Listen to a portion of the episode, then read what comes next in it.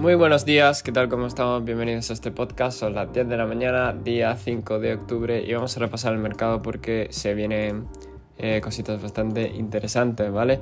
Eh, vamos a empezar con Bitcoin diario. Bitcoin diario sigue alcista, pero está justo en la resistencia que comentaba ya, en las 20.500, que le está haciendo de resistencia. Pasó la zona clave de los 19.600, lo cual es bastante bueno.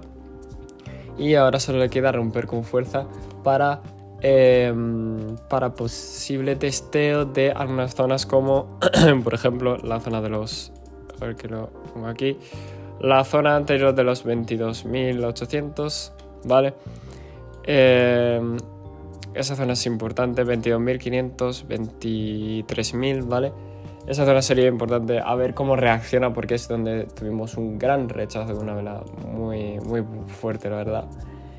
Y eso sería por ahora en términos de rebote, lo que estoy esperando en diario. En cuatro horas esto sigue alcista, pero es normal que tengamos un retroceso, ¿vale? Es decir, es posible que tengamos un retroceso, un retroceso perdón, ahora a la baja en torno a lo mejor a la zona de los 19.700, 600 otra vez, para luego seguir subiendo, lo cual sería muy sano para el precio. Em, las criptos, em, la mayoría ya está en negativo por un poquito de rechazo de hoy, pero la mayoría ya estabas en verdes y ahora pues no hay mucho movimiento, muy poco porcentaje. Las shitcoins de la misma manera no se han movido apenas. Si nos vamos a los tradicionales, eh, que tenemos aquí rebotes, rebotes en los mercados. Las zonas a destacar que estoy viendo son en el Nasdaq la zona de los 12.100, ¿vale? Esa zona es eh, como posible rechazo y en el SP500 la zona de los 3920, 3900, ¿vale? Em, esas son las zonas que hay que ver y vigilar por si em, las consigue romper. Primero tiene que llegar a esa zona. Cuando llegue a esa zona ya veremos cómo reacciona el precio. El índice dólar hoy ha abierto verde, ¿vale? Con una apertura eh, alcista, pero el día de ayer fue totalmente bajista. Sigo pensando que puede bajar a lo mejor a los 109,3. Todavía tiene patrón de caída con una divergencia bajista. Así que nada, toca esperar.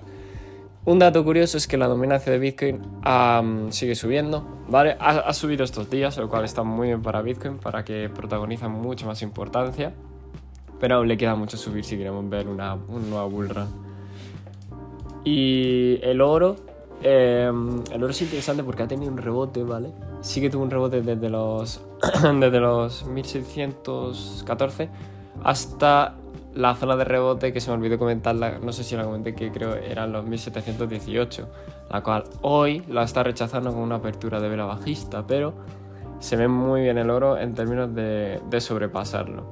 Veremos a ver cómo y cómo reacciona si no es una desviación del precio, si no se queda en una distribución por la por esa parte. Poco más añadir, sinceramente. Eh, no hay mucho más que añadir. Em, mucho cuidado con, los, con, los, con las operaciones a la baja tempranas. No hay que adelantarse nunca al mercado y no ir contracorriente. Eso es todo, la verdad. Em, recordad que este podcast no es consejo de inversión financiera y nos vemos en el siguiente.